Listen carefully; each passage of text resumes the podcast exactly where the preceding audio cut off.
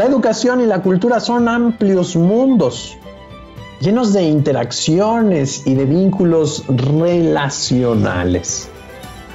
Ambos, la educación y la cultura, son sinónimos de complejidad. Numerosas causas, efectos, puntos en común que permean el mundo del ser humano. Su naturaleza, su sentido, las múltiples mediaciones y relaciones como ya lo señalamos.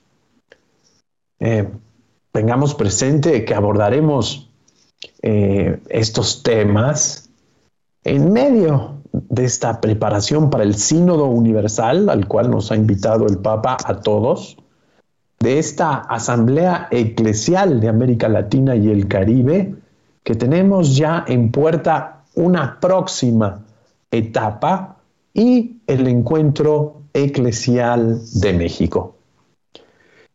Me voy a permitir presentar a nuestros invitados. El primer, eh, invitado es el padre presbítero, doctor Helkin Enríquez quien realizó sus estudios en comunicación en el Tecnológico de Monterrey, campus central de Veracruz, y en el Instituto de Comunicación y Filosofía en la Ciudad de México. Es licenciado en Teología Moral con especialidad en Ética Médica por la Universidad Pontificia Gregoriana de Roma. Es máster en Bioética por el Ateneo Pontificio Regina Apostolorum de Roma, así como doctor en Teología Moral con especialidad en Bioderecho por la Universidad Gregoriana de Roma. Ha sido director diocesano de la Pastoral de Medios de Comunicación, director del Centro de Estudios Superiores Guillermo Nicolás en Orizaba, coordinador de la Pastoral de Educación y Cultura de la Diócesis de Orizaba, estuvo entre nosotros un poco más de tres años, así como director del periódico diocesano Buena Noticia. Actualmente es miembro de comités hospitalarios de bioética del Hospital de Salud Mental y Hospital de Especialidades, párroco del Sagrado Corazón de Jesús en Río Blanco. Profesor de Teología Moral en el Teologado de la Diócesis de Córdoba, conferencista y autor de artículos, así como vocero diocesano de la diócesis de Orizaba. Padre Helkin, qué gusto tenerlo en estos diálogos. Le agradezco mucho su disposición generosa. Bienvenido. Muchas gracias, Padre Eduardo. Gracias por la invitación. Saludos, Padre Juan. Qué gusto compartir con ustedes en este foro. Bienvenido, gracias. Sabemos que están ahí en plena asamblea diocesana, así que valoramos aún más este esfuerzo. A continuación presento al presbítero Juan Gómez Esqueda. Realizó sus estudios eclesiásticos en los seminarios de Guadalajara y Puebla. Estudió en Roma durante dos años en el Estudio Paulino Internacional de la Comunicación Social. Ha impartido distintas materias en tres preparatorias de la ciudad de La Paz. Ha sido profesor en la Universidad Autónoma de Baja California Sur por más de 20 años en las carreras de comunicación y derecho. Ha llevado algunos diplomados relacionados con la comunicación. De parte del CELAM tomó un diplomado sobre educación en San José de Costa Rica. Actualmente también es vocero de la Diócesis de La Paz desde 1999. Es párroco de Nuestra Señora del Auxilio y también es responsable de la pastoral de rehabilitación en adicciones y también de la pastoral juvenil universitaria. También es director del Centro CUMI AC, Centro de Internamiento de la Diócesis para tratar las adicciones. Es miembro de la Comisión de Protección al Menor, decano en el Decanato Corazón de María, maestro en el Seminario Mayor de La Paz en Filosofía y Teología. Es representante de la diócesis en el Consejo Interreligioso de Baja California Sur, iniciador y responsable de la Pastoral Juvenil en la diócesis. Padre Juan, es un gusto tenerlo entre nosotros. Eh, muy buenas noches, bienvenido. Buenas noches, Padre Eduardo. Buenas noches, Padre Helkin, y pues a todos los que a través de esta plataforma están siguiendo esta experiencia pues muy bonita y muy enriquecedora. Padre Juan, Padre Helkin, la sinodalidad. ¿Qué es? La pandemia nos vino a agudizar algo que recuerdo escuché en el 2000 en un congreso organizado por la RIAL acerca de las redes sociales. Eh, en ese entonces se hablaba de pues algo que se veía venir, así como había una brecha generacional, una brecha a nivel, digamos, socioeconómico, ya se hablaba en ese momento de una brecha de infopobres e inforricos. Y hoy a lo mejor podríamos ver que se ha agudizado esta brecha también a nivel de educación y de cultura. No sé si se le podría llamar de edupobres y edurricos, aunque suene dramático y a lo mejor eh, eh, divisionista, pero sí tenemos que reconocer que se agudizó, puesto que aunque se quería llevar la educación a distancia, no todos tenían el Internet, no todos tenían capacidad para pagar los datos, no todos tenían dispositivos electrónicos para seguir este tipo de educación. Eh, padres de familia que hicieron esfuerzos junto con los profesores y los alumnos para a lo mejor adecuarse a esta realidad, pero que a veces no se tenía la capacidad. Y en este sentido, aunque sé que en algunos aspectos, en, un ambiente eclesial, podemos decir que estamos en la misma barca, pero a nivel educacional y cultural yo creo que estamos en la misma tormenta, pero no en la misma barca, porque algunos la atravesaron la tormenta de la pandemia en el crucero, otros en transatlántico y otros en cámaras inflables, como eh, lo hacen de repente algunos hermanos migrantes dramáticamente. Y así, en el caso de la pandemia, a nivel educativo, algunos pues sufrieron también para adaptarse a esta nueva realidad y algunos no lo pudieron hacer aún con el esfuerzo de paz de familia maestros, no se alcanzó a lo mejor a poder eh, pues, tener lo necesario para vivir esta pandemia. También eh, el padre Juan ya hablaba eh, de una cuestión en este mundo de la pluralidad, se ha promovido la polarización y no se ha visto que de repente la diversidad es complementariedad. Entonces, por ahí también tenemos a nivel cultural un desafío que el Papa Francisco quiere afrontar con el, Pacto eh, Educativo Mundial. Y, como decía el Padre Juan, también debemos aceptar el mea culpa.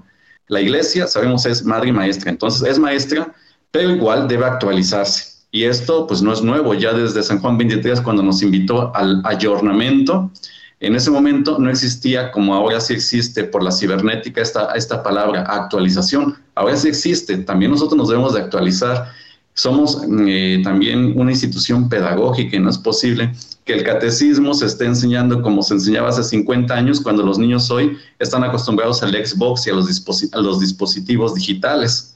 Entonces debemos recordar nuestra labor también pedagógica. El pedagogos eh, clásicamente no era el profesor, era el que conducía al maestro y en el camino, al que acompañaba en el camino al, al muchacho, al niño, lo protegía de las amenazas que había en el camino y a veces hasta del mismo profesor. En este caso, la labor pedagógica de la iglesia sigue siendo como experta en humanidad de protegerlo, ya lo decía el padre Juan, de estos neocolonialismos ideológicos, de estas amenazas que de repente se cierran y que denunciamos, pero que a veces desaprovechamos los espacios educativos que nosotros tenemos. Tenemos, si me permiten la expresión, cautivos a niños, a jóvenes durante mucho tiempo y a lo mejor nuestros contenidos son repetitivos y no afrontamos eh, nuevos contenidos que respondan a las exigencias actuales. Esto es pues alguno de los aspectos que logro ver a nivel de educación y cultura y que bueno, en la siguiente participación a lo mejor desde lo que el Papa nos está proponiendo podríamos tener algunas propuestas. Muchas gracias, Padre Helking. Me vino a la cabeza mientras usted estaba hablando del Pacto Educativo Global. Es decir, esta iniciativa del Papa Francisco ha sido muy afortunada. Providencialmente inició antes de la pandemia, es decir, aquel septiembre famosísimo del 2019, en el cual el Santo Padre nos sorprendió a todos con un video pequeño de cuatro minutos treinta y tantos segundos, en el cual nos dijo, se ha roto el pacto educativo. La realidad educativa la tenemos que recuperar todos, porque todos somos corresponsables de la educación de cada niño.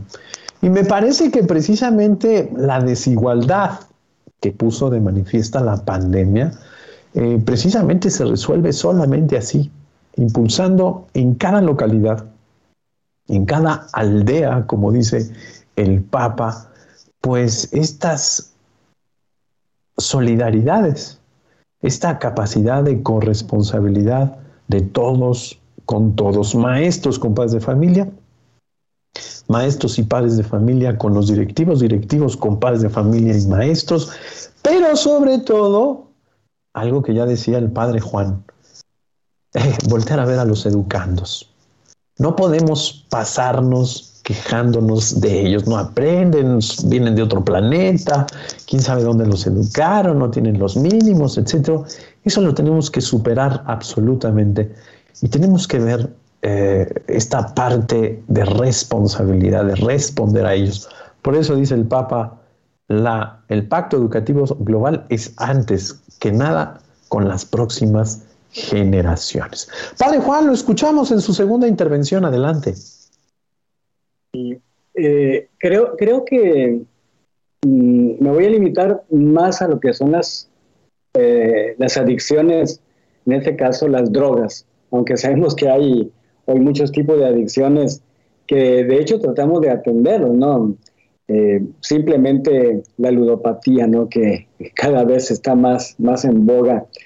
Tenemos muchos casinos que nos están echando a perder a, a la gente, ¿no? Y los mismos niños, desde pues tantos juguetes que los han entretenido, sobre todo en este tiempo de pandemia, ¿no? Pero yo me pregunto así, ¿cuánto nos interesan realmente, así como sociedad, las personas con adicciones? Pues eh, así de entrada digo que poco. Son, son los excluidos, son, son vistos con desprecio, incluso a veces hasta por la propia familia. Cuando se pide apoyo para otras causas, vamos, para construir el templo, salones para el catecismo. Nuestra gente es solidaria. O sea, de ese tamaño la poca sensibilidad en general. O sea, cada joven o adulto que atendemos es una historia muy distinta, pero con raíces muy comunes, ¿sí? En donde está de por medio la educación. Hay desintegración familiar, y aquí hablamos de ricos y pobres, pero también hay que reconocer que normalmente los más pobres o los que carecen de falta de oportunidad, o los que tienen eh, eh, ahora sí que anhelos de crecer, son aspiracionistas, o no tienen las oportunidades como tantos otros, ¿no? Al compartir con hermanos sacerdotes de otras diócesis, coincidimos en que sí hay esfuerzos, pocos, pero esperanzadores, ¿verdad? Nos preparamos intelectualmente para atender distintas áreas de nuestra pastoral, pero en lo que se refiere a la atención a personas con este tipo de enfermedades, seguimos improvisando. Buenas intenciones no faltan, ¿no? Son dos áreas que creo deben preocuparnos. En la línea de la urgencia, o sea, los que están enfermos, obviamente hay que darles la atención. Pero debe preocuparnos hoy de manera especial algo que debe ser permanente y prioritario, la prevención. ¿Qué hacer cuando la inmensa mayoría de nuestros niños adolescentes y jóvenes van a escuelas públicas en donde nosotros no tenemos cabida. No sé si en otras diócesis existe un proyecto para las escuelas confesionales. Con nosotros puedo decir que no. Frecuentemente los niños nos hablan por teléfono, vienen a preguntarnos sobre cosas relacionadas con la Biblia o sobre la jerarquía, cosas de la iglesia, pero falta lo otro, ¿no? Las drogas han entrado a las escuelas a todas, a las públicas y a las confesionales. Y ahí es donde pues actuamos como avestruces, ¿no? Hay correctivos, pero no existe, como decía, como decía antes, un, un plan de trabajo en la línea de la prevención. Nos olvidamos de formarlos primero como personas, sin descuidar obviamente la formación religiosa, ¿no? Pero aquí es donde creo que entra la educación no formal, ¿no? Sea, como iglesia estamos haciendo esfuerzos por llevar el tesoro de la fe, nuestra tarea primordial. Pero la evangelización tiene muchos lenguajes, lenguajes nuevos. Cuando pretendemos salvarlo solamente con el poder de la oración, no alcanzamos a cubrir a toda la persona. Simplemente recordemos a muchos de nuestros primeros misioneros, no solo enseñaban padres nuestros, trabajaban a la persona de manera integral, ¿no? Tenemos Aquino, Salvatierra, Vasco de Quiroga, etcétera. En pocas palabras, tenemos que adecuar nuestra evangelización al contexto y no que el contexto, de manera general, tenga que adecuarse a nosotros. Debemos partir de una eclesiología en donde miremos hacia adentro de la persona, o ver el entorno familiar, trabajar el barrio. El Papa Francisco nos habla de un mundo deshumanizado y nuestra mirada debe ser de misericordia. Yo diría que tenemos que revestirnos en cuerpo y mente de buenos samaritanos. Seguimos esperando, como lo hacemos en el templo, a los sufrientes o a los pocos que se animen a buscarnos. Mi experiencia en Kumi ha sido enriquecedora. Esas situaciones lo vuelven a uno más sensible, pero al mismo tiempo lo hace sentir más limitado. Nos, nos mantiene en estos esfuerzos la esperanza, la fe, porque sabemos que somos instrumentos de Dios. Trabajar con este tipo de enfermedades pues nos ofrece una radiografía de lo que en general son nuestras familias, con sus virtudes, pero también con muchas debilidades. Y desde ahí, como sacerdotes, pues me lleva a pensar en, lenguajes y planes desde el trabajo parroquial, porque en la formación de nuestros niños en la catequesis ya no solamente pensamos en lo que es la formación presacramental, ¿verdad? Con los adolescentes y jóvenes, pues sí, las dinámicas, los jueguitos que son atractivos, pero no logramos formarlos integralmente. Con nuestros laicos mayores, una espiritualidad muchas veces muy individualista, que ayuda para una catarsis sanadora, pero hace falta una tarea evangelizadora que comience desde el propio hogar.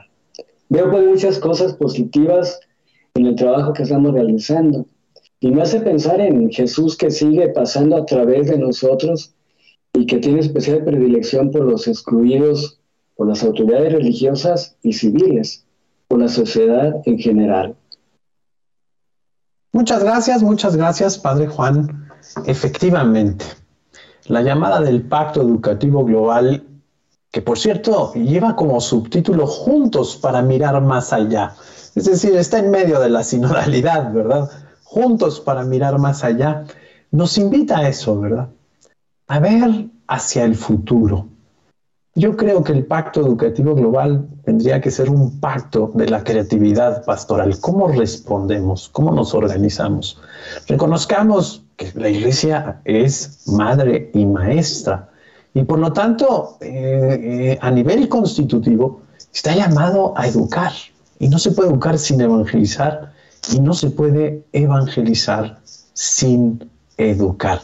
El ser humano necesita desarrollar ciertas capacidades para alcanzar el Evangelio, para asumir el Evangelio, para reconocer el Evangelio, para hacer camino con el Evangelio. Padre Helking, lo escuchamos en su segunda intervención. Adelante.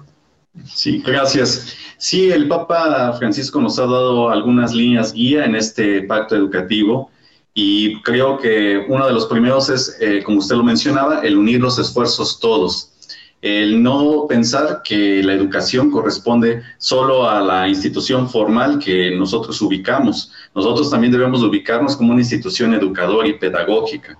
Y en ese sentido, podríamos decirlo en una palabra laica, debemos crear sinergia o eh, utilizando categorías sinodales eh, con comunión y participación donde todos nos sintamos involucrados. La escuela, por supuesto, la universidad, la iglesia, los medios de comunicación, las ONGs, todos los que en algún momento podemos participar en esta labor educativa. Luego, él también tomando un proverbio africano que lo citó en una de sus intervenciones, para educar a un niño se necesita una aldea entera, debemos recordar que entre todos debemos crear una aldea de la educación.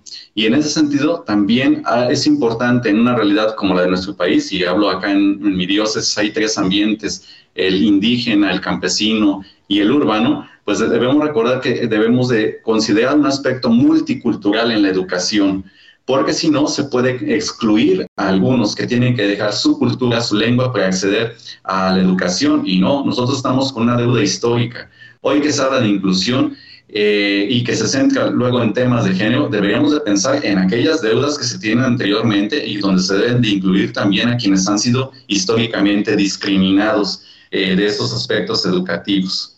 Otra idea que el Papa Francisco maneja es poner a la persona en el centro. Y para eso, eh, el famoso eh, oráculo de Delfos que dice, conócete a ti mismo, él dice, sí, te tienes que conocer a ti mismo y en eso se ha centrado por mucho tiempo la educación pero también hay que conocer al hermano para educar en la acogida del otro, conocer la creación para educar en el cuidado de la casa común, y ahí tenemos ya la ecología, y conocer el trascendente para educar al gran misterio de la vida. Y aquí entonces podríamos hablar, lo que decía ya el padre Juan, de un sistema transversal, y bueno, ahí está mi área, la de la ética, en este caso, creo que desde los niveles básicos se debería de recuperar la educación ética, cívica y en valores, que se puede hacer hasta de un modo lúdico en primaria, donde los niños en las matemáticas, eh, poniendo una especie de tienda ficticia o algo que les vaya ayudando a comprender la ética en la vida cotidiana. Entonces, yo creo que ahí entra también la transversalidad de la formación ética. Y luego también, si se habla hoy tanto de sustentabilidad, el considerar estas áreas con el prójimo, con eh, lo creado, con lo trascendente, bueno, pues acá había una sustentabilidad del sujeto.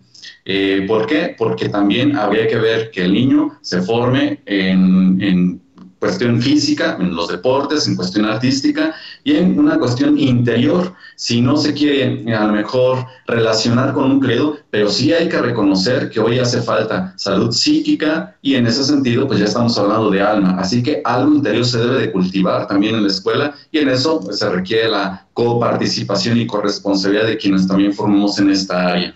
Y esto pues combate ciertamente la mentalidad o criterios utilitaristas o pragmáticos que hoy muchas veces regulan algunos aspectos de la educación o ciertas instituciones. Y para eso, habla el Papa, se necesita invertir energías. E invertir energías es pensar en una educación a futuro, ¿no? Y por eso hoy se habla de formación en competencias. O sea, se ha pensado en ciertas carreras clásicas pero no, hay que pensar que hay que crear otro tipo de habilidades, oficios que responden a la realidad del cambio de época. Y también, en ese sentido, invertir en la, formación integral de docentes, porque se les dan mecanismos tecnológicos, pero a lo mejor no han dejado sus modelos pedagógicos y no se han adecuado al cambio de época que hoy necesitamos. Y aquí, bueno, pues se requiere corresponsabilidad de quienes tienen que en un momento estudiar presupuestos y asignarlo. Es cierto que debe haber transparencia, porque a lo mejor hasta se necesita uh, purificar nómina, ¿no? Hoy se habla de algunos que están en tareas ahí que a lo mejor no se notan cuando hay comunidades donde no hay ni siquiera profesores. Y bueno, pues también acá en invertir energías, pues hay que revisar la infraestructura. Creo que hay una infraestructura básica que debería de hacerse circular en no solo niveles básicos, sino en distintas instituciones, porque a veces los maestros encuentran en esos límites para poder enseñar y desarrollar adecuadamente su labor pedagógica. Y una última característica, que es un cambio de paradigma, el Papa nos está invitando a ver la educación como un servicio, ¿no? Esto digo que es un cambio de paradigma porque ya no busca el beneficio, voy a estudiar esto para ganar más, para ser alguien en la vida, ¿no? Sino como un servicio a la comunidad. Y aquí una de mis asesoras me decía, recuerda lo que decía Einstein, eh, solo una vida vivida para los demás merece ser la pena vivir. Y bueno, pues él era un gran científico y pues nos dejó legado también humanista en esta frase, ¿no? Y que el Papa nos está pidiendo que la escuela sea vista como un servicio también y no solamente como una promoción. Muchas gracias, Padre Helking. Si les parece bien, eh, pasamos a nuestro último bloque, el bloque de conclusiones. Hombre, tratemos de ser exhortativos, de señalar caminos, de proponer, proponer eh, salidas en esta complejidad en la que estamos meditando. Me voy a permitir leer algunos anuncios, como eh, sobre todo mensajes en nuestras redes. Eh, como les platiqué, pues en 104 transmisiones hemos tenido muy pocos problemas y hoy tuvimos ahí un problema con el switcher. Gracias a Dios ya se resolvió. Les agradecemos a todos los que nos decían, no se escucha, ¿verdad? porque así eh, pudimos reaccionar rápidamente. Saludamos a Blanca, Estela, eh, nos saluda eh, Juan Adame desde Monterrey, desde la USDE, Unión Social de Empresarios de Monterrey. Gracias, Juan Adame. También nos saluda Marina Báez, nos saluda Carmen Betanzos Ñáñez. Dice, buenas noches, un gusto saludar al padre Helkin, con quien he tenido eh, el gusto de compartir la vida, así como varios proyectos eclesiales. Gracias, hermana Carmen. Nos escribe ahí de la red de educación de la CIRM. Gracias. Silvia Aldana Mateo nos dice muy buenas noches, nos saluda. También Yolanda Córdoba, eh, Heidi Flores también nos saluda. Juntos por México nos saluda y nos felicita. Marisol Cruz eh, Virgen también nos aplaude. Eh, Marina Baez dice, gracias a Dios, ya estamos escuchando perfectamente bien. Alma Lilia Méndez, qué bien y muchas felicidades, dice. También saluda a los obispos de México. Muchas gracias, Alma Lilia. Eh, nos dice que Dios los bendiga. Eh, Luz López Sanz dice un abrazo fuerte al padre Juan, eh, gran sacerdote. Hace ratito que estaba hablando del padre Juan, alguna vez lo visité allá en esta institución tan interesante de readaptación. Y él me decía, no te creas, aquí seguimos con la dinámica educativa, porque no solamente se trata de no eh, acceder ya a ciertos estupefacientes, a ciertas drogas, sino ahora hay que enseñarle a aprender a vivir a la persona su propio ser. Eh, yo felicito al padre Juan porque sé que hace algunos meses le dieron un premio eh, con el mejor índice de recuperación de las personas que entran a este centro. Es un esfuerzo muy interesante de la diócesis y pues le felicitamos también. Padre Juan, pasemos a sus conclusiones, adelante. Bueno, pues, pues estoy agradecido con todo esto, con Dios, con ustedes, muy enriquecedor. Eh, el Papa Francisco refiriéndose concretamente a los jóvenes, decía, estos jóvenes adictos eh, son un santuario del sufrimiento humano, son un lugar para encontrar a Dios, son un lugar para buscar a Dios.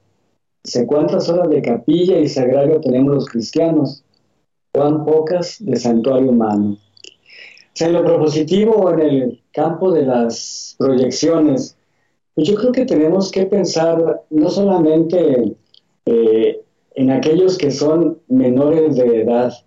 Llama la atención que antes eran los papás los que nos traían a los hijos para que los atendiéramos. Ahora los hijos ya están poco a poco este, trayendo también a los papás. De ese tamaño es el problema que estamos viviendo, ¿no? Eh, ¿Qué nos espera? Bueno, si no ponemos un freno, si no trabajamos desde dentro de la familia si seguimos preocupándonos porque las estadísticas nos hablan de tantos drogadictos, tantos recuperados, pero no pensamos en cortar de raíz, pues esto va a seguir creciendo. Sabemos una presencia evangelizadora en espacios educativos, comunitarios, de educación no formal, sobre todo con los más pobres excluidos, desde el deporte, las artes, la cultura, como ya hablaba también el padre Elkin. O sea, tener una mirada crítica ante un análisis de la realidad y una actitud profética que nos lleva a seguir anunciando, pero no callar ante lo que nos deshumaniza nuestro pueblo. La calle, el barrio, o sea, por donde circulamos todos los días en nuestro automóvil, poniendo mucha atención a las señales de tránsito y al semáforo, pero a veces sin ver a quienes viven en situación de precariedad, que desde nuestros juicios son una bola de flojos, con sus ojos, con sus ojos desorbitados lo único que vemos es un drogadicto. O sea, etiquetamos a priori. No vemos a la persona, aquel que fue creado a imagen y semejanza de Dios y que tenemos que rescatar, ayudarlo a que recupere su dignidad. Cierro con una frase que se me ha grabado desde siempre del documento de Puebla. La iglesia educa evangelizando y evangeliza educando. O sea, tenemos claros los conceptos de evangelizar y educar en el contexto actual. Nos recuerda el Papa que más que convencer, debemos contagiar.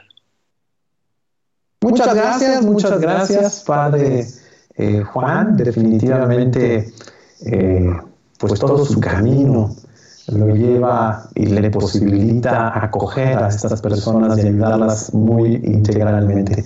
Definitivamente, la educación también implica restauración, reparar a las personas, restaurarlas, ofrecerles estas posibilidades para que ellos regresen a esta dinámica de normalidad, a esta dinámica de bien ser, a esta dinámica de crecimiento. Padre Helvin, lo escuchamos con sus conclusiones. Adelante.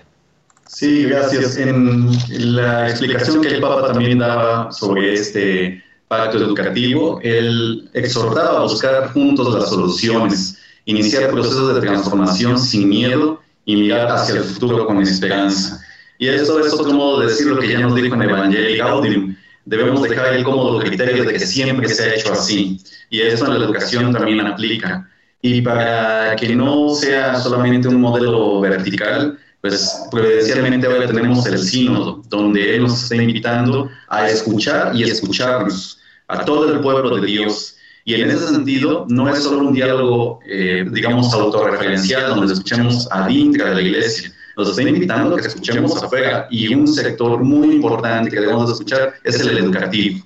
O sea, los investigadores, profesores, incluso aquellos que de repente se han alejado o los hemos alejado de la iglesia, debemos escucharlos para que así podamos complementar y encontrarnos, como decía, la diversidad no tiene por qué ser contrariedad, puede ser complementariedad. Y creo que en ese sentido es muy importante eh, lo que el sínodo nos pueda aportar para que renovemos nuestra labor como, eh, como es eh, lo que decíamos de iglesia maestra y también para que nosotros podamos actualizar nuestros métodos pedagógicos al interior y los ejerzamos así en nuestra labor evangelizadora, catequística y de promoción social, que ahí es donde también debemos de conectar esa labor pedagógica, ¿no? No solamente que es una labor asistencialista de la pastoral social, sino también de promoción, formación, desarrollo y capacitación. Muchas, gracias, Padre Helking. Eh, muy interesante. Eh, les sugiero a todos los que nos están escuchando y viendo que vayan a este documento preparatorio del sínodo. Padre Helking dijo una cuestión que es esencial. Antes que nada, eh, la sinodalidad nos hace salir, buscar a aquellos que se han alejado. No solamente los que están cerquita, sino también aquellos que se han alejado por alguna razón. Agradecemos a Tete Román, que nos manda saludos y oraciones, también a Catalina López Padilla. Les eh, aviso que eh, esta transmisión la bajaremos para subir eh, la corregida con el audio. Así que si ustedes no ven sus saludos el día de mañana, no se preocupen. Eh, los llevamos en el corazón, los hemos dado aquí. en esta 104 transmisión, la centésima cuarta, eh, pues tuvimos esta pequeña falla, pero lo resolveremos. Agradecemos muchísimo la presencia del Padre Jerquín, que como les digo, está en plena asamblea diocesana y se hizo un espacio para estar con nosotros. Muchas gracias. Y también al Padre Juan Gómez Esqueda, que como siempre sale a nuestro encuentro. Eh, ambos fueron responsables diocesanos, muy generosos, muy entusiastas en nuestras asambleas y siempre participando y promoviendo distintas actividades en la educación y en la cultura, pero sobre todo eh, poniendo la conciencia de esta labor de iglesia para que todos respondamos. Agradecemos muchísimo a la Universidad Vasco de Quiroga, a la UNIVA, y por supuesto, les hacemos llegar un saludo cordial por parte de esta dimensión de pastoral educativa que ahora cuenta con nuevo responsable. Lo decimos con alegría. En la semana pasada ha sido electo por el Colegio Episcopal el señor arzobispo de León, Monseñor Alfonso Cortés Contreras, a quien le damos la más cordial bienvenida. Padre Helkin, buenas noches. Buenas noches, Padre Eduardo, buenas noches, Padre Juan, y a todos los que nos han seguido a través de las redes. Muchas gracias nuevamente por la invitación. Fue un gusto compartir esta noche estas reflexiones con ustedes y lo que me han aportado y enseñado. Muchas gracias.